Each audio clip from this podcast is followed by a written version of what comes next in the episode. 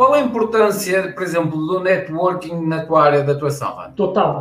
Bom, sem o networking, eh, nós não teríamos sobrevivido a princípio, nós a, a escalada foi feita no, que nós chamamos do corpo a corpo. Eu comecei com 13 pacientes, se vocês se lembram da história, eu obriguei 13 pacientes meus a fazer. E aí, eles observaram que aquilo tinha um ineditismo e tinha uma utilidade de, de fato, e eu comecei naturalmente a comentar com as pessoas. Eu tinha uma rede muito grande por causa da medicina chinesa, como professor de medicina chinesa também, eu, eu, eu eu trabalhei um lastro de pessoas muito grande. E esses leads ou stakeholders, eles começaram a, a, a observar um movimento, principalmente aí sim, nas mídias. Ah, na época, o Facebook era a melhor ferramenta de networking que a gente tinha para conectar as pessoas.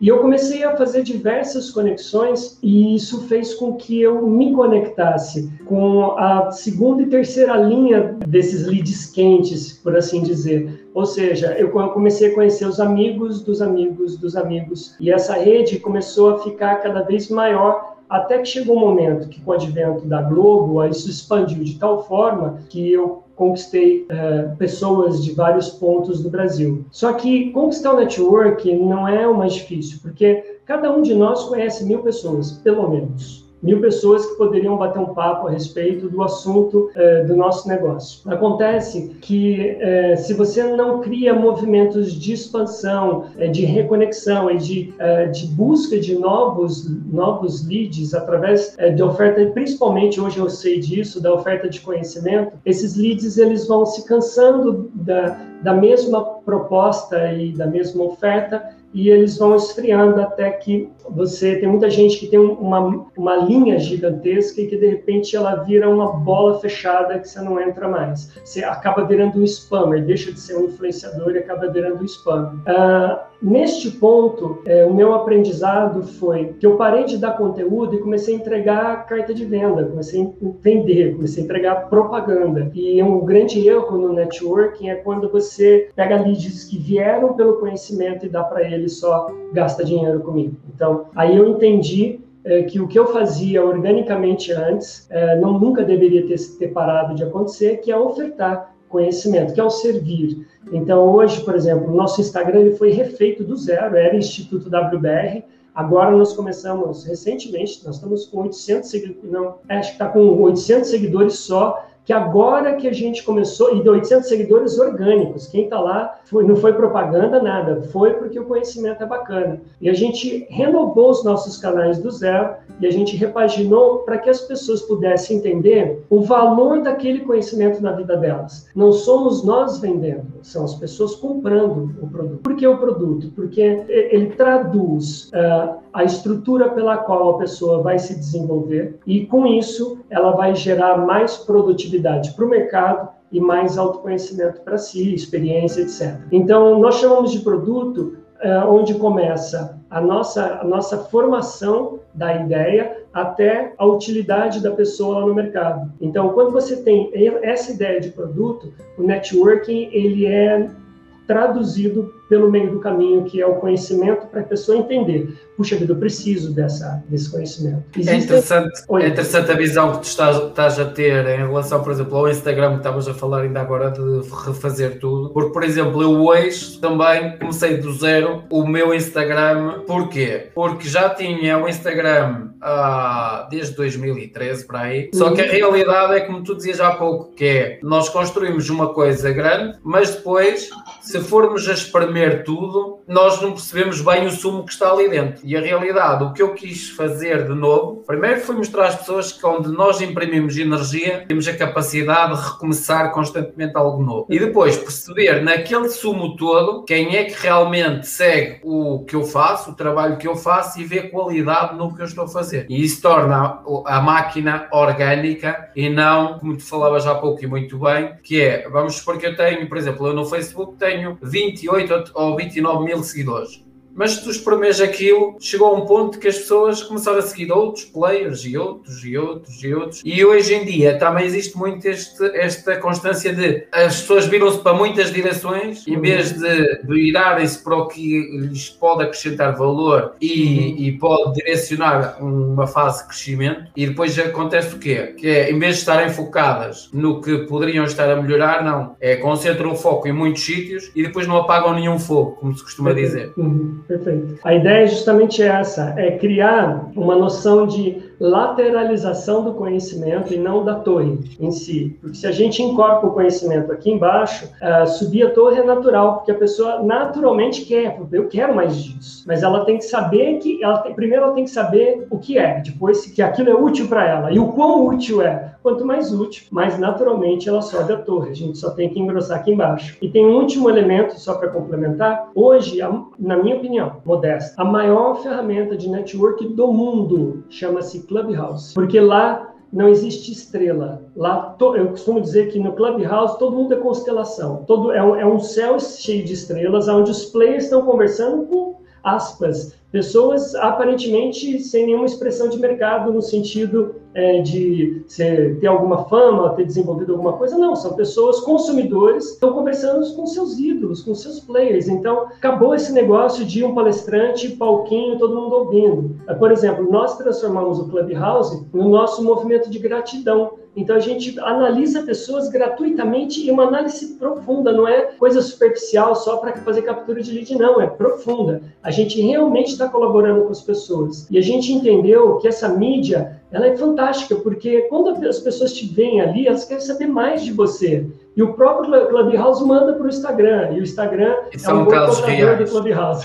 E é casos reais. Eu conheci-te lá há três semanas atrás, porque foi quando eu entrei, mas a realidade é passado oito dias tive a, a, capacidade de, na primeira vez que o Augusto Correia entrou no, numa sala do Clubhouse, eu estive presente. E tu pensas assim, como é que isto seria possível noutra rede? Isto era quase impossível. Não, quase não, é impossível. Você não, você não, você não, você não bate papo com, com um player de mercado assim como se faz naturalmente no Clubhouse. Não tem jeito. E os clubes que não entenderam isso vão fechar. Estou dizendo, quem fizer clubinho fechado lá que só tem meia dúzia de, de de pessoas no palco, que lá, para as pessoas entenderem, tem o palco, tem os players, que eu te sigo, você me segue, e tem a audiência que alguém, ou você não segue a pessoa, ou a pessoa não te segue. Por isso, o Clubhouse, ele, o robozinho dele é, todo mundo segue todo mundo. Os players seguem todos os, os seus seguidores, justamente para que eles façam rede, porque senão não faz, e senão não conecta, senão as pessoas não acompanham. Então, uh, o Clubhouse, ele tem um, um robozinho, ele tem um algoritmo perfeito, que ele te conduz a conectar as pessoas e a bater papo com elas e a interagir. É bem interessante, é bem legal. Para networking,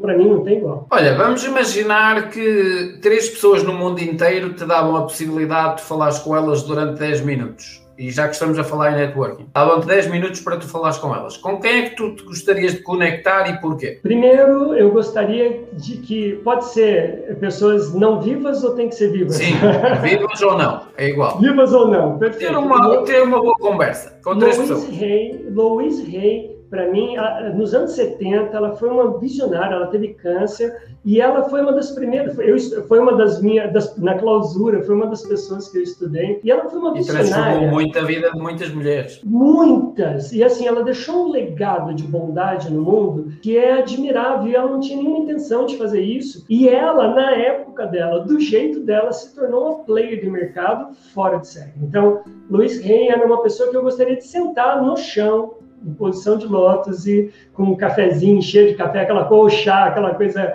informal e bater papo com ela. Bom, é, 10 minutos certamente, 10 minutos seria para aquecer, mas é, digamos que se fosse o tempo disponível só. A Lailana seria uma pessoa que eu gostaria de sentar e bater um papo, é, assim, lúcido, mas não bater um papo. Eu gostaria de beber dessa fonte diretamente, de falar três palavras, pelo menos, para que ele comentasse a respeito é, de coisas, para saber como funciona a mente dele, olhar a mente dele funcionando, para onde ele olha, qual a postura dele, como que ele se posiciona diante de mim ali, tendo uma conexão universal. É, inusitadamente, é, pasme, eu gostaria de conversar 10 minutos com Lady Gaga. Lady Gaga, ela tem. Eu vi uma cena da Lady Gaga que ela estava, ela, o Dalai Lama e mais umas duas pessoas holísticas num programa de televisão. Depois Google lá, põe esses personagens. E ela falou sobre a vida, sobre o sentido da vida com uma profundidade que ela chamou a atenção do Dalai Lama. Então, assim, eu fiz análise não verbal, o Dalai Lama ficou surpreso, ninguém esperava que ela tivesse um nível de compreensão da vida e ela sendo uma pessoa com um estilo de música e tudo mais tal, que de repente ela pôs um ser ali para fora que me chamou a atenção. E eu tenho a curiosidade de conversar com ela e ver se essa expressão foi uma expressão decorada ou se ela realmente tem aquele, aquele sentido interno, porque se ela tiver para o estilo de música e para o mundo pop que ela vive, ela realmente é, é uma expressão única, porque o que ela falou ali é, se chamar a atenção de um Dalai Lama, um Dalai Lama fazer assim para você, você realmente tem que ter minimamente uma expressividade. Então, ineditamente... Eu, por acaso, vi esse vídeo correr na net. Exatamente. Eu não sei se é uma fala decorada, se isso faz parte de um merchan qualquer, mas se ela realmente tem aquela visão, muito bom, fantástico. Para o universo que ela vive, é fantástico. Vamos falar então de te teres tornado uma referência dentro da tua área. Algum dia imaginaste chegar a este patamar? Superaste muitas tuas expectativas? Ou ainda estás muito aquém daquilo que imaginaste? Se é que imaginaste. Bom, vamos lá. Uh, Lembre-se que aos 45 anos de idade, eu falei, você é um cara normal, chega de holofote, chega de... E, de repente, eu comecei... Eu, aquele amor pela leitura corporal me tomou de tal forma que o meu papel ali foi nenhum, foi eu queria estruturar alguma coisa, eu queria transformar aquilo em algo que eu, que eu pudesse mergulhar. Foi uma ferramenta de auto-resgate. Eu queria me pôr para fora e me ver de fato como todo mundo me via. Lembra, segundo Kahneman, nós somos entre 1 e 5% conscientes de tudo que a gente faz a vida inteira. É muito pouco, quer dizer, pelas portas laterais do inconsciente, nós agredimos, manipulamos, chantageamos emocionalmente, a gente faz de tudo ali. Só que na coleção da, da opinião das pessoas, a gente entra em negação. Nós negamos a ação autotransformadora. Então, com a leitura corporal, eu pude puxar tudo isso para fora. Primeiro foi um instrumento de autorresgate. Aí, na minha fala, em março, algo semelhante a isso, de 2013, eu falei com, com aquele meu amigo, com o Léo, falei, Léo, o que eu faço com isso, cara? Você se escreve um livro, acho que eu vou fazer um curso. Vou fazer um curso. Eu transformei aquilo numa, numa estrutura. Uh, alguns meses depois, eu obriguei os três pacientes. O que, que eu pretendia? Nada. Como eu já fiz de tudo. Eu simplesmente fiz. Eu escrevi 19 livros. Eu pretendia ser escritor? Não. No, no, no ano 2000, alguém falou: Uh, quando que você vai dar palestra sobre essas Quando você vai escrever um livro sobre essas coisas que está falando aí? Ah, não sei, em breve. Veio na minha cabeça. Menos de um ano depois já estava o primeiro livro publicado. Quer dizer, eu tenho. Quando coça aqui, eu não questiono. Então, eu, diferente das pessoas, eu fiz muita coisa que não deu certo, porque elas serviram de treinamento para eu ouvir a minha voz interior. Então, eu não esperava chegar, não sei onde vou chegar. Eu quero, eu, o que eu quero fazer? Eu quero fazer um documentário. E esse documentário é, ele é, vai ser junto com a minha sócia, a gente vai trabalhar com antropologia ligada à leitura corporal. Eu estou fazendo faculdade de filosofia, quero fazer um doutorado, é, não vou falar o tema ainda, porque infelizmente a gente, no nosso país, a gente não pode falar de um tema que amanhã ele está lá, mas é um tema que eu já estou elaborando e assim, acabou a faculdade, é uma licenciatura, eu quero já abrir um doutorado direto para trabalhar a questão filosófica da leitura não verbal, que tem muita coisa para se trabalhar aí. Então, eu não sei onde vou chegar, mas eu quero chegar ao máximo que eu puder de ferramentas de mídia que eu puder para comunicar essa simplicidade que você viu lá no Clubhouse, que é transformar o difícil em fácil para que ele seja útil às pessoas. Fazer o bem é coisa de gente inteligente. Lá dentro, eu não sou uma pessoa boa, sou ególatra, sou tudo aquilo que eu falei. E sabendo disso, eu não uso como ferramenta interrelacional. Então, eu quero, até o final da minha vida, é, fazer tanto bem quanto o mal inconsciente que eu fiz. Para as pessoas terem uma noção do, da capacidade que não só a mim uh, me surpreendeu, mas a todas as pessoas que estavam no Clubhouse, eu vou uh, partilhar aqui algo com vocês, muito rápido, e o que eu vou pedir ao Andy é olhando para esta fotografia, o que é que tu acabas por nos dar alguns detalhes? Não é preciso Bom, nada muito exaustivo, mas alguns detalhes. Só para as pessoas terem uma noção, Vandi, do trabalho que tu fazes, porque é impressionante. Perfeito. Bom, vamos lá. Existem duas características, pelo que eu posso entender, essa é uma foto profissional. É, existem alguns aspectos relevantes na morfologia. Queixo fino, face malar mais larga que a testa. Isso, isso nós temos cinco biotipos faciais. Esse é o biotipo primário é, do Alexandre, que é o biotipo F, que é uma mente extremamente acelerada, é um, é um volume e uma velocidade gigantesca que ele sai atropelando regras burras e hierarquias ineficientes. E o que atrapalha, ele não aguenta. Quer dizer, inadvertidamente, ele segue o rolo compressor e às vezes tem que voltar para apagar alguns incêndios relacionais, mas o processo foi tudo entregue, está tudo certo lá. Mas, ao mesmo tempo, ele tem um nível de autoexigência muito grande e isso faz com que ele seja cruel consigo mesmo, cruel no sentido de, puxa vida, acabou, em vez de comemorar, fica fazendo um feedback. Não, faz o feedback amanhã. Hoje, ei, que bom, vamos comemorar o que deu certo. Não, ele já fica, nossa, podia ter feito assim, assado, tá? Quer dizer, essa mente faz com que ele viva, eh, talvez nessa autocobrança, não, não tenha aquele gap para comemorar de fato e fazer a validação. Ele não tem baixa estima, ele tem um nível de autoexigência tão alto que ele nunca alcança. Então é uma busca eterna pelo mais, mais, mais, mais, mais. Ao mesmo tempo, existe uma característica na foto profissional, se vocês perceberem, ele tem um sorriso verdadeiro, que é quando eleva toda a face malar até os olhos. Não é um sorriso exagerado, ou seja, é, não é uma gargalhada, é um sorriso agradável. Existe uma leve tensão subpalpebral, leve, bem leve aqui, você vê que os lábios, porque o problema do sorriso é o timing que ele é fotografado. Se ele é fotografado num tempo de congelamento de mais de um segundo depois que ele chegou na sua plenitude, ele fica tenso da, na manutenção. Então, pode parecer uma leve tensão, isso é, eu estou falando então como especialista, essa tensão pode ser traduzida para o mercado, mas como o sorriso ele está agradável, a foto está clara e tem o contraste do fundo preto, trazendo esse sorriso mais à frente, ou seja, o sorriso chega primeiro, então é uma foto adequada é, para cativar, para agregar uh, o valor na marca. A gente costuma dizer assim, tem o efeito arrasta e aí de repente tem o efeito clique. E essa é uma foto que as pessoas não arrastam, essa é uma foto que as pessoas clicam. Então, o que eu vejo a blusa é, com um pequeno colarinho aberto aqui gera uma descompressão nesse personagem mais formal, preto corporativo. Ele fez um preto tom sobre tom com fundo. Se você olhar bem para a foto, você vai ver que a camisa é um, um, um tom mais escuro do que o fundo. Isso dá uma noção de profundidade, elegância e faz com que ele fique, é, a gente costuma dizer, que ele cumpre os três quesitos que nós somos biologicamente preparados para analisar: saúde, simetria e juventude. Então, para mim, em especial, essa é uma excelente foto que, que condiz com o negócio que você apresenta, Alexandre. Obrigado, Vandi. Só para as pessoas também terem uma noção do real trabalho que tu fazes e porque é muito detalhado e achei isso impressionante. E agora vamos avançar para uma sétima base que tem a ver com o foco. Por exemplo, tu, em relação ao foco, numa escala de 1 a 10, onde é que tu te colocavas e porquê? E qual é a importância desse foco? E para além disso, aqui podes dividir foco e concentração, que são duas coisas diferentes, apesar de pertencerem ao foco. Perfeito. Eu sou um homem polvo.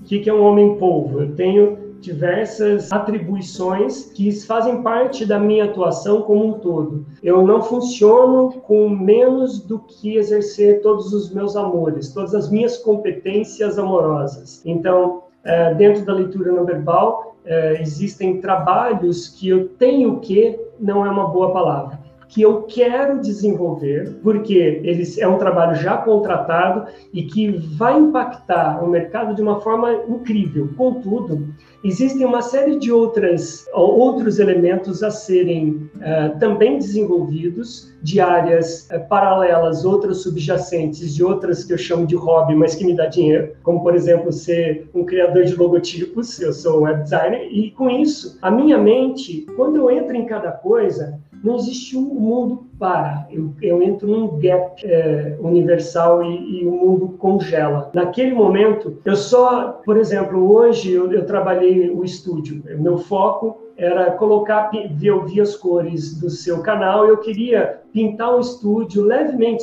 suavemente com as cores do seu canal. Então eu fiz uma série de, de jogos de luz aqui. E com isso, o meu foco foi entregar para você algo que fosse agradável, que fosse bacana e que desse uma noção ao mesmo tempo de tecnologia. Ir ao pormenor. É, isso. É, pode ver que é um cenário minimalista, mas ao mesmo tempo eu quis criar uma conexão com algumas ferramentas. Eu tenho algumas âncoras é, de neuromarketing aqui trabalhando o tempo todo e isso faz com que Uh, eu tenha tido foco hoje, eu acordei, fiz prova de filosofia na faculdade online e na sequência eu já estava no estúdio mesmo, eu já adequei o estúdio. Foco, é, posso dizer que eu tenho foco total, assim, é, a minha perda de foco apenas acontece quando eu me onero com muitos projetos ao mesmo tempo, isso já aconteceu, eu já tive, é, eu, eu construí um Netflix do conhecimento, eu chamei de Wflix, por causa do Instituto WBR, só que eu fiz tudo. Eu,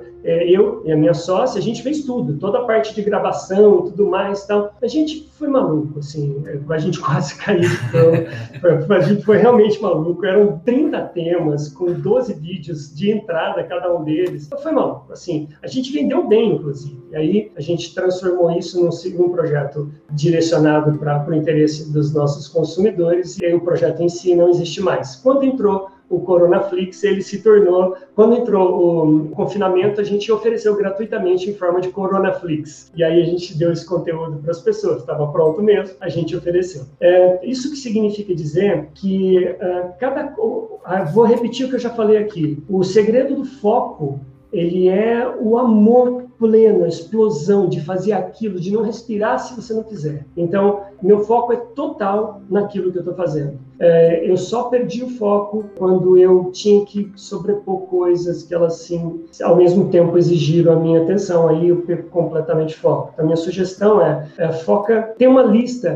É, aliás, eu adorei. Posso falar uma coisa rápida aqui? Aqui podes tem, falar tudo. Tenho, eu aprendi recentemente, é, eu aprendi há uns anos atrás o ABCD. Aquilo que é mais importante vem no A, aquilo que não é tão importante, que pode não ser feito de imediato, vem no B. Todo dia você faz uma lista. No C, é, são as coisas que você pode delegar para as pessoas. Enfim, você vai criando uma lista até aquela que você faz, se não fizer, não faz diferença nenhuma. E aí você faz o seu ABCDE, desde o mais prioritário até aquilo que não precisa ser feito se não der tempo. Com isso, eu organizei muito a minha vida é, no sentido de estabelecer um foco, de não deixar as coisas se sobreporem. Recentemente, eu tive uma dimensão numa sala que eu entrei no Clubhouse que falava a respeito do tempo, que o tempo, e tem uma versão do tempo, onde que na nossa versão linear, o futuro está na frente, o presente está aqui, o passado está lá atrás. Eles estabelecem uma outra linearidade. O passado está na frente, porque ele já aconteceu, ele é conhecido, então ele está na minha frente, eu posso vê-lo. O futuro é desconhecido, então ele está atrás. Por quê? Eu não posso vê-lo, ele não aconteceu, portanto ele é desconhecido, portanto ele está atrás. E o presente está na minha periferia, como um vagão de trem passando as coisas. Significa dizer que o meu passado eu posso elaborar para construir o meu futuro futuro que eu não estou vendo, e o meu presente me dá subsídio, porque ele se torna passado o tempo todo construindo o meu futuro que está lá atrás. Quando eu tive essa visão, foi uma visão fantástica da, de uma outra linearidade do tempo. Uma epifania. Fantástica, porque com isso, isso me, me, me proporcionou, esse, essa metáfora, me proporcionou colocar Aí a pessoa falou na sequência que ao invés de fazer o ABCDE, pega todas as letras e joga tudo no, no lago senta e medita. O que daquele lago é importante para fazer agora? Então faça. Aí depois você medita de novo. O que deste lago é importante para fazer agora? Porque ao longo do dia, suas prioridades mudam, as suas demandas mudam, o seu ABCDE você tem que apagar, tirar Acabas por não é funcional. Acabas por utilizar o poder do agora da prioridade. Perfeito. Então, o poder do agora, na, na meditação da sopa de letras, eu achei fantástico, me libertou, inclusive, para ter um foco maior. É isso.